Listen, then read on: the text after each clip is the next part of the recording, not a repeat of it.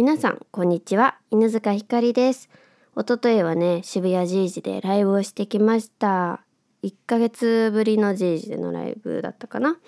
結構ね最近もライブをいっぱいやってまして月にまあ23本2本ぐらいかなやってるんですけどもまあまだ告知はしてないんですけども実は。来月？再来月あたりは結構ライブが入ってますね。しかもったことないところとか久しぶりのライブハウスとか結構いろんなあの渋谷ジジさんはよくやらせていただいてるんですけどジジ以外にもね結構ライブが入っているので皆さんまた告知を楽しみにしていてください。それでは今日もやっていきたいと思います。犬塚ひかりの夕暮れラジオ。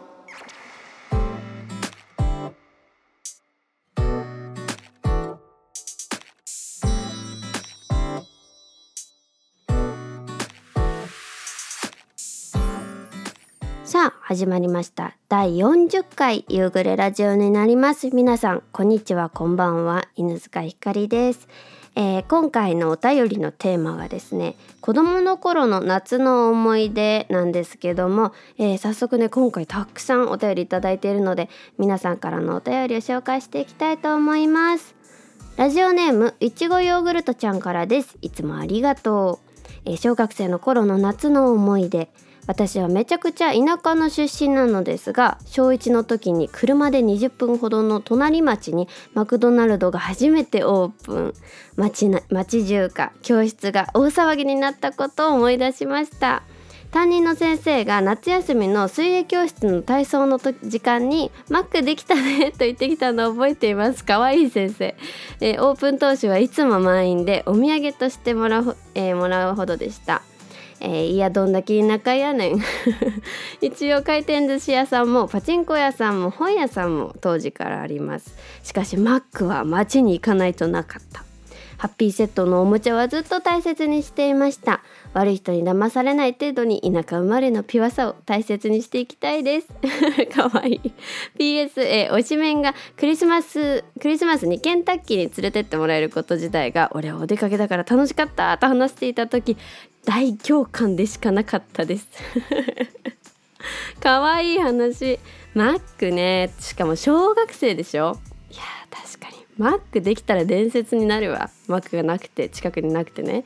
はあいいね。この思い出。なんか子供らしいしすごく想像ができる。そのマックに。夏だけど人がいっぱい並んでぎゅうぎゅうの店内になってるところが想像できますね。なんだろうね。小学生の頃のさマックの思い出ってさ異様にこう記憶に残ってるんだよね。別に今でも普通にマック行くしなんなら今日もお昼マック食べたんだけどそうマック大好きなんだけどマック食べたんだけどでもなんかさ記憶に残るっていうのかな小さい頃のマック。なんか最近って結構撤去されちゃったりなくなったりしてるマックあるけど昔のマックって結構あの遊具がついてるっていうのかな。あのちょっと遊べるスペースがあるようなマックがあって近所にね。近所にっていうかまあそこそこ近くにあって。でそこのマックでよく遊んでたんですけどもうね超楽しいのマックって。ハッピーセットにおもちゃついてくるしポテト食べれるしで遊べるし。そうすごくね小さい頃のマックって印象に残ってますね。あの私が中学生の時に亡くなっちゃったおじいちゃんがねマックすごい大好きでだからこうおじいちゃんおばあちゃん家に泊まるとね夏休みとかに「朝マック行こうか」って言ってね絶対に朝マックに連れてってくれるの。それがすごく楽しかった。でそうそれこそその私のオリジナル曲でね「チャプター」っていう曲があるんですけどそのチャプターの冒頭幼かった頃祖父は私の手を引き歌を歌ってくれたっていう歌詞があるんですけどそこはねそのおじいちゃんとマックに行く時に横断歩道を渡るところがあってねそこの横断歩道を渡る時にマックに行くその道のね横断歩道を渡る時にいつも手をつないでね「靴が鳴る」っていう昔の曲があるんですけどその「靴が鳴る」っていう曲をよく歌ってくれてたんですよ。だからチャプターもマックなの。どういうこと？なんかすごいねあのいちごヨーグルトちゃんのこの文章でなんか私も小さい頃のなんかその夏休みのマックのね情景を思い出しちゃった。ありがとうございます。いつもいつもお便りありがとう。嬉しいです、えー、続きまして、えー、お便りいただきましたラジオネームマッキーさんです。いつもありがとう。ひかりさんこんにちはマッキーです。先日も素敵な音楽をありがとうございました。こちらこそありがとうございました。10時のねライブに来てくださったんですよ。え締め切り時間過ぎてしまっていますがお便りを送らせていただきます。全然大丈夫ですよ、えー、トークテーマの子供の頃の夏の思い出についてですが当時していたスポーツで夏に開催された大会で優勝したことですかね。すごへえ小学校の頃はソフトボールをしていて6年生の大会で優勝できました。うわめっちゃいい思い出じゃん夏に。しかも6年生でね。次はもう中学生。もう6年生の集大成で。いい思い出。また中学校の時は野球部だったんですがあ野球に変えたんだ、え、中学3年生の最後の市内大会で優勝することができました。すごいなんか最後の大会で優勝しがち？マッキーさん、え、どちらもチームみんなで頑張って勝ち取った優勝なのでとっても嬉しかったですしいい思い出になってます。そりゃなるよね。ちなみにポジションはどちらの時もピッチャーでした。かっこいいピッチャー。えー、ひかりさんは小学校中学校の時何か取り組んでいたことはありますか？では引き続き熱中症などには注意されてお過ごしくださいね。ということでマッキーさんありがとうございます。かっこいい。すご6年生も中3も毎回あれなんだね。学年の最後の学年で優勝するんだ。かっこいい。しかもピッチャーだってすごいね。すごいね。やっぱ野球とかソフトボールとかって私の弟が野球をやってたから勝手にこうで父もね草野球をやっててなんかやっぱりこう野球を自分が見に行くっていうシーンがねなどっちかっていうと夏がやっぱり多くて小さい頃から。やっぱり夏野球と聞くと夏だよな。えひかりさんは小学校中学校の時に何か取り組んでいたことありますかっていう質問なんですが私はね小学校の頃は取り組んでたね。取り組んでた。小学校の頃のあのー、先生担任の先生小3小4の先生がアイデアノートっていう今もね本当今そばにすぐ取れるところに置いてあるんだけどアイデアノートっていうノートを書く取り組みをしててでそのノートはなんかこう自分が調べて調べ学習自主的に調べ学習してこんこんなことがあるんだとかこういうのってこうなってるの例えば慣性の法則って何だろうとかさあとなんか鷹の習性とか なんかそうテレビで見たことでもいいし自分でネットで調べたことでも本読んだことでもいいしとにかく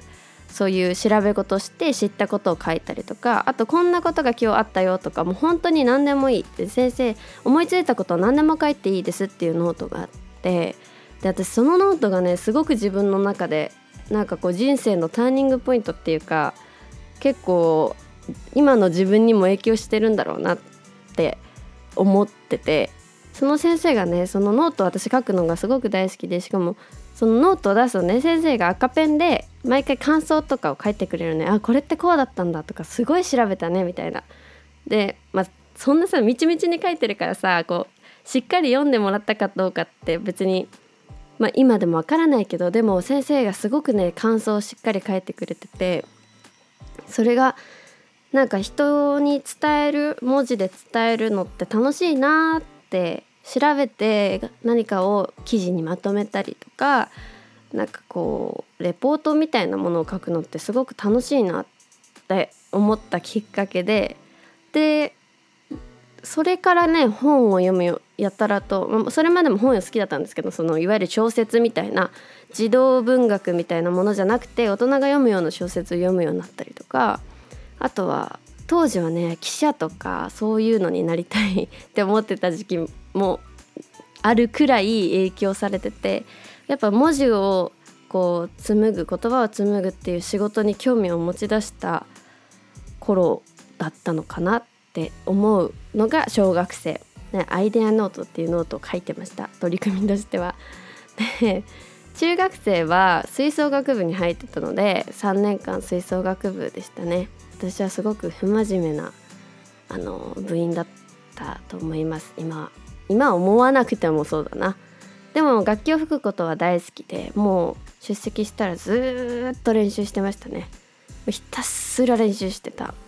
あの私の私が中学2年生の時に先輩は3人いて後輩も3人いて3人いた？2人か。いてで私だけ1人だったんですよ。私たちの学年が少なくて人数。各パートに1人ずついたんだけどほんと1人ずつしかいないから練習してさこうみんな同い年の子が一緒にいるからやっぱ話すじゃないですか。あれってこここうだよねとかやっぱちょっと雑談しちゃったりとかするんだけど1人だからさもう練習するしかないんだよね。で自分が上級生の時はさあの水休憩とかもしていいよとか自分のタイミングでさもうするとか聞けるけど先輩がいる頃はさそんなことまあなかなか言えないじゃん。こう水休憩したいですとかちょっと休憩したいですとかも言えないからひたすら休憩していいよって言われるまでずっと練習してたって記憶がありますね。本当に。であとはね中学生の頃何してたかな。まあ私小中高ん？小小中高中中高大全部受験してるんですよ。小学受験はしてないんですけど中学受験高校受験大学受験全部しててなんでなんかやっぱり学年の最後に猛烈に勉強する時期があったから勉強してるなんか通年で3年間ずっと真面目に勉強してたっていうよりは受験期に死ぬほど勉強するみたいな生活をしてたんでなんかそこのねイメージが強烈に残っててそこかななんか何してたかって言われると 水部でトランペット吹いて受験勉強してたかな。あとは音楽活動の先駆けになったのが中学生ですね。中学生の時にあの今もう何期だ？十何期まで出てるんですけどサニーミュージックの「ザ・レッスンっていうねレッスン生1期生になりましてそう1期生なんですよ。でそれが中3の夏とかだったんでそっから音楽活動まあスタートしたと言え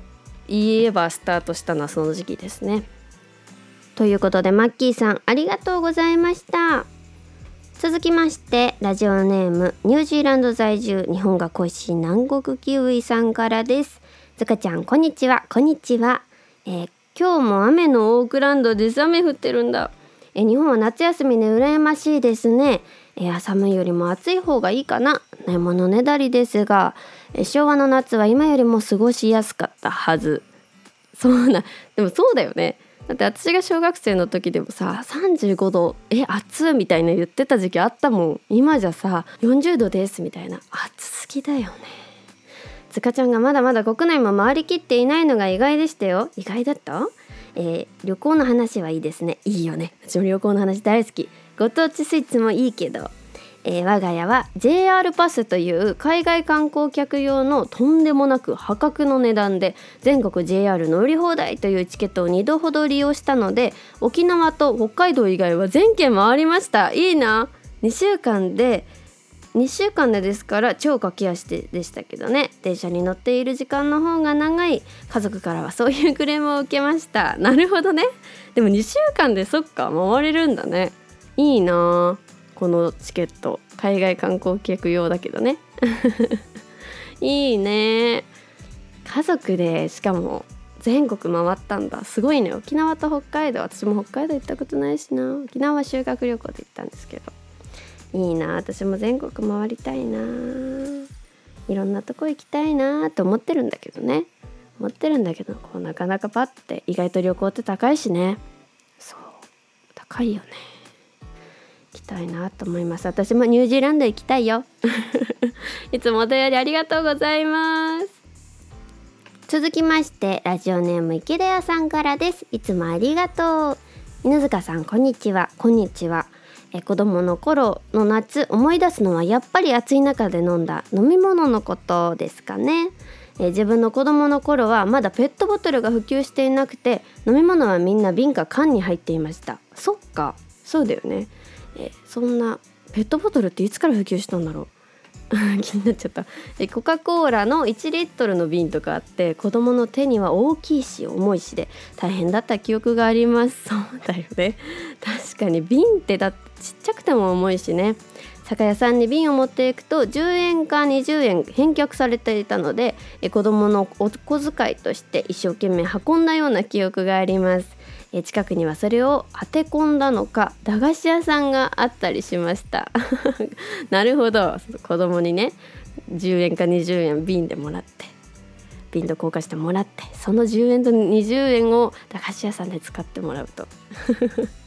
あとはカルピスカルピスいいよね、えー、瓶が水玉模様の紙に紙の包装紙に包まれていて見た目からして、えー、涼やかでしたね。ガラスのコップに氷を入れてカルピスと水を入れると氷の割れる音が楽しいですよね。また飲んでいくと途中が途中で氷が溶けてどんどん味が薄くなっていってでもそれでも美味しかったな。写真がある。写真がある写真がある。紙のね今はパッケージあのもちろんペットボトルっていうかねプラスチックのちょっとこうトゥルトゥルトゥルトゥルしてる。トゥルトゥルしてる？なんていうの？押しやすいようになってるさ原液のカルピスだけどにに水玉模様が書いてあるけど昔のは瓶の周りの紙が水玉模様だったんですね。あとはチューペットとか粉末ジュースとか出た出た粉末ジュース。今はもう飲むことはなくなってしまったけど見ると懐かしいなと思います。写真がある。やばいチューペットの写真がある。チューペット食べたい。なんだろう。なんで子供の頃ってチューペット食べるんだろうね。私もチューペット食べてました。なんで食べてたのか覚えてないけど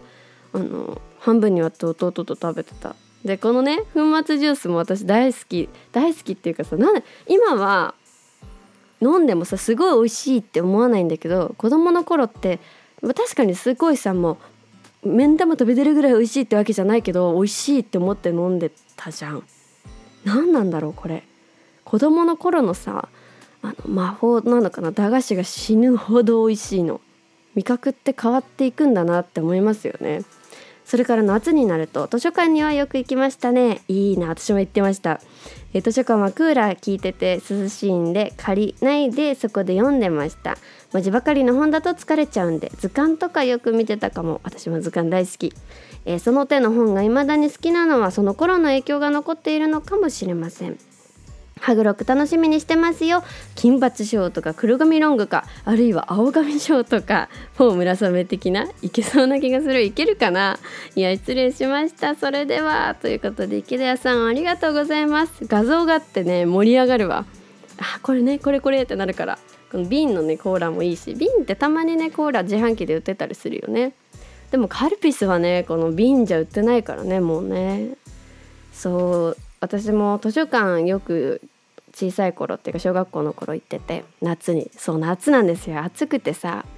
で児童館とかも人がいっぱいいるから図書館に行って友達と夏休みの宿題やったりあと読書感想文みたいなのがあったから本借りに行ってましたね。やたらと図書館に行ってた。本が好きだったのももちろんあるけど友達と出かけられる場所がさやっぱ小学生だと限られてて公園とかだったら好きなだけ行っていいけどさこう駅前のどこどこに行くってなると行っていい場所とかが子供だから限られててそれがこう児童館と図書館だったんですよね。図書館によく行ってました私も。そうなんだ。いいね。なんかすごく小学生になった心が。小学生の心にあった小学生の夏になった。うわー小学生の夏休みやりたい。えー、そうなんです。私今今髪の毛伸ばしててちょうど肩について跳ねてるぐらいでまあポニーテールはできないけどハーフアップならできるかなぐらいの髪の長さなんですけどもこの長さになって黒髪にロングにするか金髪のショートでいるか悩んでるっていうツイートしたんですよ。どっちがいいかなって。どっちがいいと思う？なんかこの間金髪ショートのそれこそあのてるみさんとの100回話を聞く回のの画像画像？そう写真を見ててうわ金髪ショートにしたいって思っちゃったんだよね。どう思う？金髪ショートにしたい？でも黒髪ロングにもしたい。どうしようって悩んでます今。いや皆さんの夏のエピソード激アツですね。楽しい。池田さんありがとうございます、えー、続きましてラジオネームオークランドからことのちゃんです。いつもありがとう。ひかりちゃんこんにちは。こんにちは。私の日本の夏休みは一度しか経験がありません。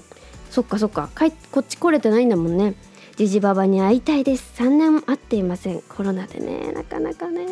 ニュージーランドは12月10日くらいから、えー、1月までが夏休みになります。なるほど。逆だもんね。母の母国に帰ったり、えー、親類宅に行ったり、えー、旅行にとほとんどの友達がニュージーランドにはいません。なので私の夏休みはとても静かなクリスマス新年になります。今年こそ日本に帰国したいです。生ひかりちゃんも見てみたいです。私も会いたい。てるみおじさんてるみおじさんにお願いして死んだ場所見に行かせてもらおうって父は言ってます。てるみさんに頼んでみて。これからまた日本語補習校です。えすごい。偉い。ちゃんともう勉強もたくさんして。またね。ということで。ことのちゃんいつもありがとう。嬉しい。そうだよね。日本での夏の経験が一度しかないのか。今年の夏は会えると嬉しいですね。2度目の夏としてあの私とてるみさんが 思い出になるといいな。ね。えー、ことのちゃんいつもありがとう。ということで皆さんからお便りたくさんいただきましたが、えー、私の夏のね思い出は子供の頃の夏の思い出は、えー、毎年小学校の頃結構高学年ぐらいになるまで毎年茨城県の大洗っていうところに行ってました。そこにあるこうなんか個人経営のペンションみたいなところに家族で泊まるのすごくハマってて海に行ってで大洗には大きい水族館があってあるんでそこの水族館で遊んでそうあの2泊3日ぐらいかなするっていうのが恒例行事でしたね。であまりにもそのなんだろう子供ながらにその旅行が楽しすぎてそこのねペンションの部屋の名前が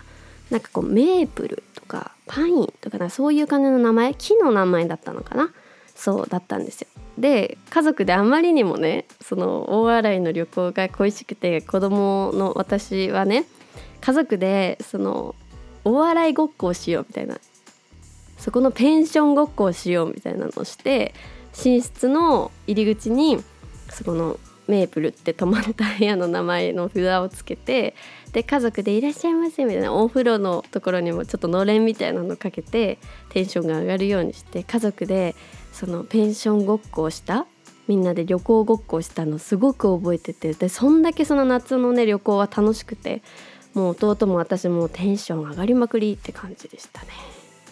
そうそれが夏の、まあ、一大イベントだったわけなんですけども他にもね祖父母の家によく毎年行ってましたねあのコロナコロナになる前までも毎年もうほんと最近までも行ってました高尾の方にね八王子の高尾の方にあの祖父母のお家があるんですけどもあの親族がねみんな東京なんですよ。うちなんですその里帰りみたいなものがないっていうんですか？だからその新幹線で帰るとか飛行機で帰るとかそういうのがなくて。で私も弟もねそうなんだけどすごく田舎の生活に憧れがあっておじいちゃんおばあちゃんが田舎に住んでるとかすごく素敵だなってずっといいよねって話してて唯一そう自然が多いところに住んでるのがその祖父母のお家高尾しかないなくてだからねめっちゃ楽しみだった。しかもこうすごくさ高頻度で会うわけじゃないからこそいとことかにも会うの超楽しみだし年も近いからさずっと遊んでるわけよ。ゲームしたりなんとかごっこしてみたり。でおじいちゃんとおばあちゃんとかが川に連れてってくれてみんなでちょっとこう軽くバーベキューみたいなおにぎりとか食べながら川をみんなで泳いでおじいちゃんがお魚釣ってみんなでスイカ食べてみたいな。で夜は花火して。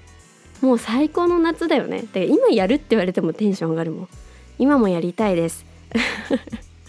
もうコロナが落ち着いたらねもうその高尾のおじいちゃんとおばあちゃんに会いに行きたいなって思ってます。いとこたちの家族とうちの家族みんなでね会いたいなと思いますそしてねあと小学校の頃はすごくねあのおじいちゃんおばあちゃん家に泊まったりひいおばあちゃん家に泊まったりあと親戚のおばちゃん家に泊まったりとかやたらとねいろんなお家を私渡り歩くのが大好きであのなんだろうな外で遊ぶのが大好きだったんですよ。で親戚もいっぱいいるからさ「うちおいでうちおいで」ってみんな言ってくれてで「おいでよ」って言われたらとにかく「あい」って言って言ってたから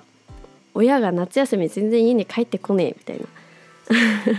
あれですよ。じゃあ無駄外泊とかじゃなくてね親戚のお家に遊びに行きまくってたっていう話ね。そう。でよく言われてました「全然帰ってこい久しぶり」とか言って。で偶然その親戚のお家に私がそう泊まりに行っててでそれを知らないであの知らないでっていうのも私が祖父母の家に泊まってくるって言って泊めてもらってたのが祖父母がその親戚のお家に遊びに行こうって言って一緒に遊びに来ててでお母さんとお父さん知らないで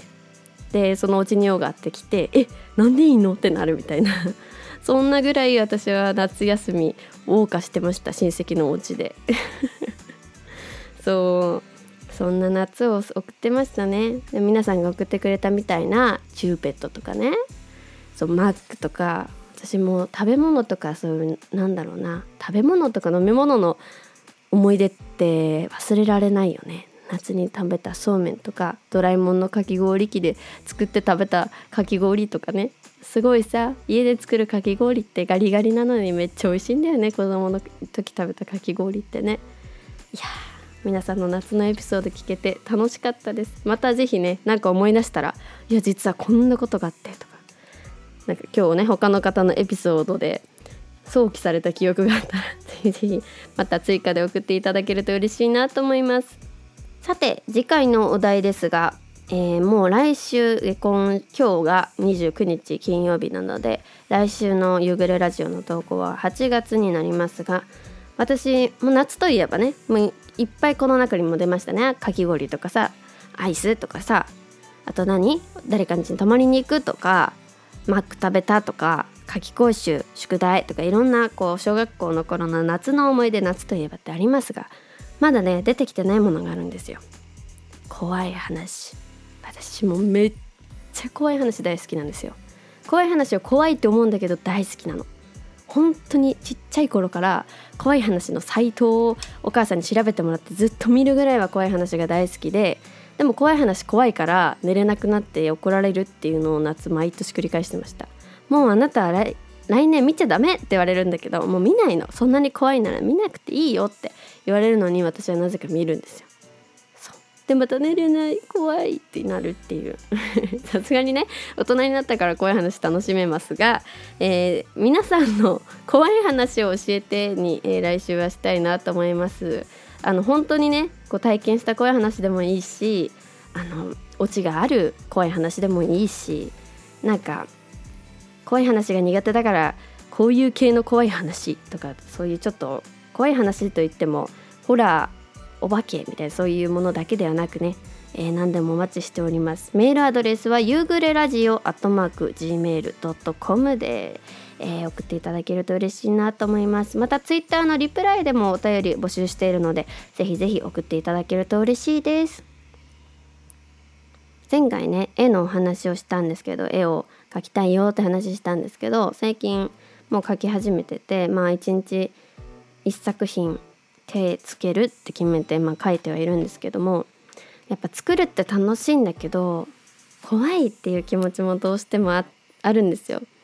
私がね多分こう実は完璧主義みたいなところがあって特に自分に対して他の人が完璧じゃないことは全然完璧じゃないことは全然いいっていうかなんか上から目線みたいな言い方じゃなくてね当たり前じゃないですか。完璧でいられないのは人間として生まれて。てか普通に生き物で完璧な生き物なんていないし。だから完璧でいられないことは他人に対してはえ絶対それが普通だしそこを悩まなくて大丈夫だよって思うのに自分に対してなぜかすごくこう完璧でありあれよっていうなんかこうプレッシャーを自分にかけがちなんですよ。だから物を作る時って失敗しちゃいけないって思いながら作るっていうか完璧なものにしたいって思いすぎてこう不安になったりとかちょっと苛立ったりとかしちゃうっていうのが本当昔からあって小さい頃前話したかもしれないけど小さい頃ねまだ3歳ぐらいだったのかな。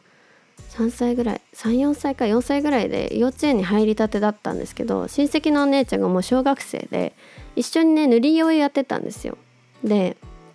色鉛筆で一緒に色を塗ってたんだけどこう何ていうのか隙間なく綺麗に私は塗りたいの。頭ではもうこうするって決めてるの。幼稚園生だけどすごく覚えてて。こう綺麗にムラなくでこう筆圧も変わらずね均等に綺麗に塗りたいっていう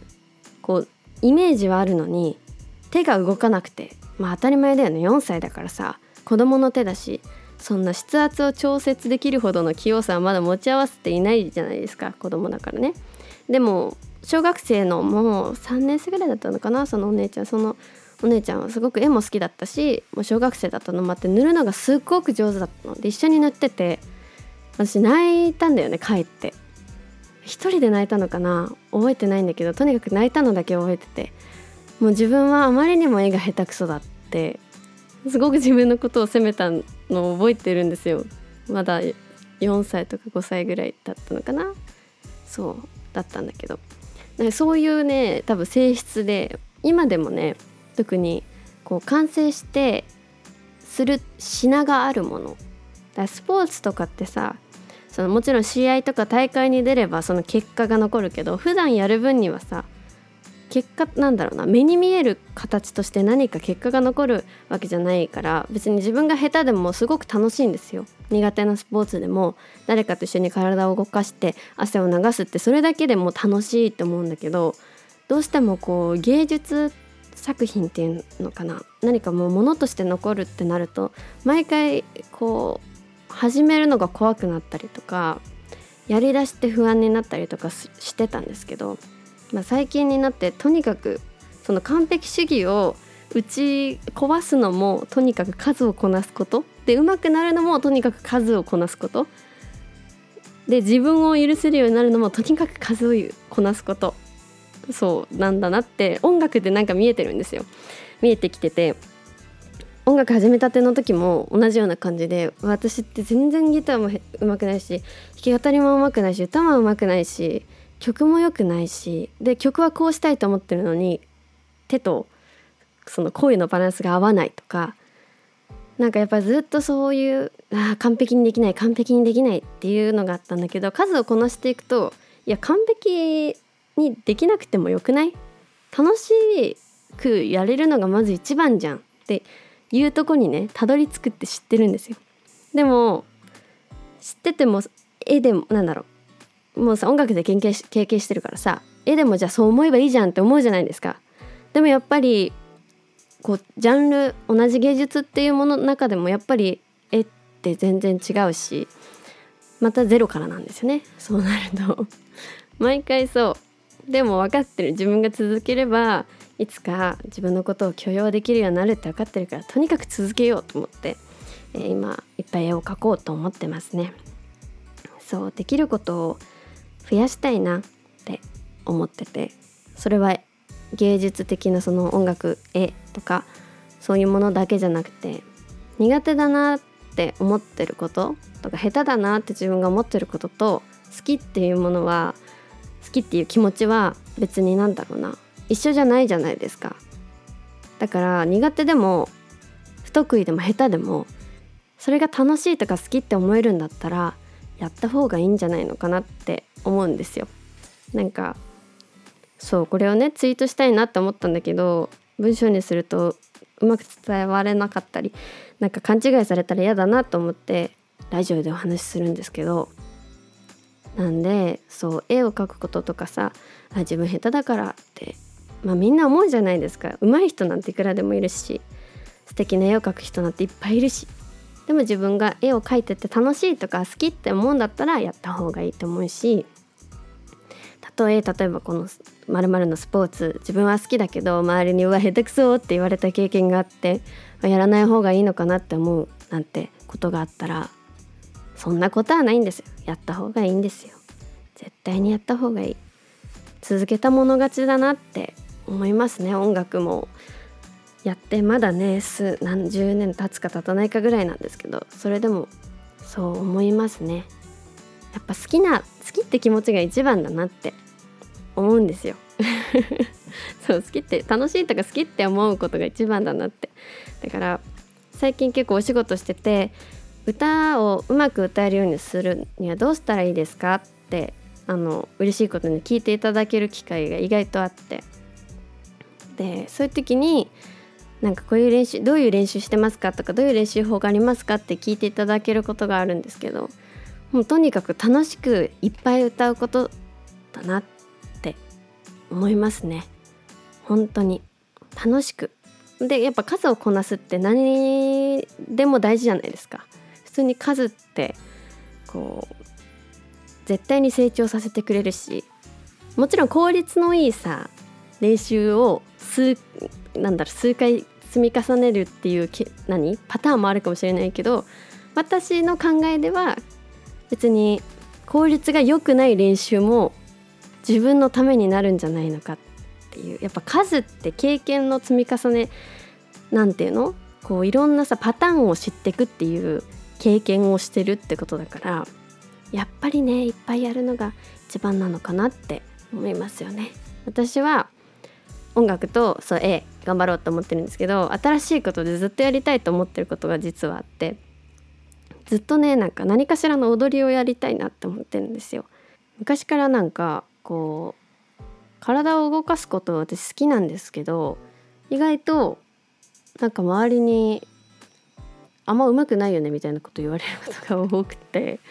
そう上手くないよねっていうかなんかね夫婦面白いみたいな感じで言われることがね意外とあって。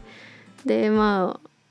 別にこう機械も音楽をやってどっちかっていうと音楽の道に進んでたっていうのもあって。スポーツとかダンスとかねそういうのやらずに来たんですけどやっぱやっとけばよかったなって思うんですよね。ずっと思ってて。で体を動かすことはすごく好きなんですけどなんかこう人に言われた言葉とかこういう人だよねっていうイメージみたいなものを言われ言った人よりも多分自分の方がその言葉を意外と体にこう真に受けて染みついてるっていうのかな。っていうのがあってだからその苦手とか不得意だなって思ってることでも好きならやった方がいいって思ってるのはもうこれ自分にも言いたい言葉なんですよ。そう。だからそういう自分をさしかも、まあ、打破できたらっていうか苦手だなって思ってても好きなことをやるっていう意思を持ってやってそれが上手くなった時にまた違う自分に出会えるんじゃないのかなと思って何かしらのなんか体を動かすことをやりたいなって思ってますね。しかもやればできると思うんですよみんな。みんなで上手くなると思うそのもちろん努力の量とかその人によって到達できる場所って全然違うかもしれないけどでも確実にやり続ければ上手くなることはもうそりゃそうじゃないですか。だってやってる人よりやってない人よりもやってる人のがこうもちろんセンスとかあってもうまいに決まってるし現場を知ってるし数を知ってるしね。そうだから何かしらの踊りをやりたいなって思ってます。何がいいかな。なんかこう民族音楽みたいなの好きだからそういうのでもいいかなって思ってるんだけど何かやって挑戦してみたいな。それがまたこう皆さんに何かね届けられるというかさ何かあこんな風にいつまでもできるんだなって思う 何かきっかけになったらいいなって思ってます。なので皆さんも何かね挑戦し始めたりとか何か苦手だからなとか恥ずかしいなって思っててもやりたいっていう気持ちがどこかにあるんだったら絶対にやった方がいいと思います。そして私もやっていきたいと思います。みんなで自分の気持ちにね一番素直になることがいいのかななんて思ってツイートしたかったけど言えなかったから今日の話そうと思って長くなったよね。絶対に今日は長いなって思ってるけど最近短かったからいいよね。お便りも皆さんがたくさんいただいて本当に本当に嬉しいです。えー、さてさて告知ですが、えー、8月の9日に、えー、火曜日ですねハグロックフェスティバルに出演させていただきます。えー、チケットの方はハグロックの、公式ホームページの方から、買うことができます。お目当てのアーティストってところがあるんですけどそこに犬塚ひかりってねぜひぜひ入れていただいて当日、えー、私はサイクロンというところでやらせていただきます。詳しくはツイッターの方でつぶやいているのでぜひぜひチェックして遊びに来ていただけると嬉しいなと思います。そしてハグロック以降もたくさんライブが入っているので、そちらの方も Twitter や Instagram、そしてホームページでチェックしていただけたらなと遊びにに来ていただけたら嬉しいなと思います。え、今日は長くなってしまいましたが皆さんのんびり聞いていただけたでしょうか、え、たまにはねこんな風になんかこんな風に普段考えてるんだみたいな のラジオってやっぱりこう文字起こしされないからさこう伝えたいような雰囲気で伝えられるかなって思ってえー、今日はちょっとなんか話してみたりもしました。長くなってしまいましたが、えー、ぜひぜひ、えー、テーマ以外のお便りも募集しております、えー、最近こんなことあったよとかこんなことを相談したいですとかこんなことあったから聞いてほしいみたいな。もう何でもいいです。あの曲聴きましたとか私がツイートしてたこれこんな感じで思いました。とかこの写真いいですねとかもうほんとそのぐらいでもいいのでぜひぜひ、えー、何でも送っていただけると嬉しいなと思います。メールアドレスは夕暮れラジオアットマーク gmail.com でお待ちしております。またツイッターのリプライからも、えー、募集しているのでぜひぜひ、えー、夕暮れラジオのツイートの方にね、え最新のツイートの方に、えリプライ送っていただけると嬉しいなと思います。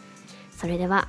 また来週も皆さんに会えることを楽しみにしています。ありがとうございました。犬塚ひかりでした。またね